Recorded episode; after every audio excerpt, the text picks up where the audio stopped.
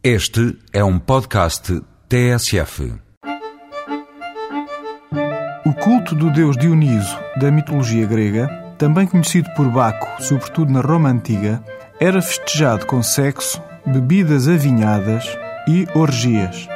A imagem de Dioniso era transportada em carros com forma de barco, designados por carrum navalis.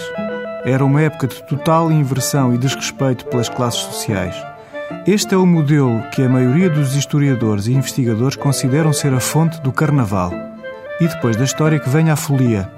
Um pouco por todo o país, o ouvinte pode partilhar a festa do vinho e do carnaval, estilo 2 em 1. Um. No Douro, o magnífico hotel rural da Quinta Nova de Nossa Senhora do Carmo tem um programa que inclui a visita ao Entrudo de Lazarim e um almoço no restaurante DOC. Informações em www.quintanova.com. A trigésima edição do Carnaval da Bairrada, na Mialhada, já não conta com as três pipas que, desde os anos 70, distribuíam vinho gratuitamente no recinto. Este ano são substituídas pela oferta de vinho engarrafado da região. A proposta de consumo diário, para quem como eu gosta de espumante, é o Danúbio Bruto das Caves Aliança.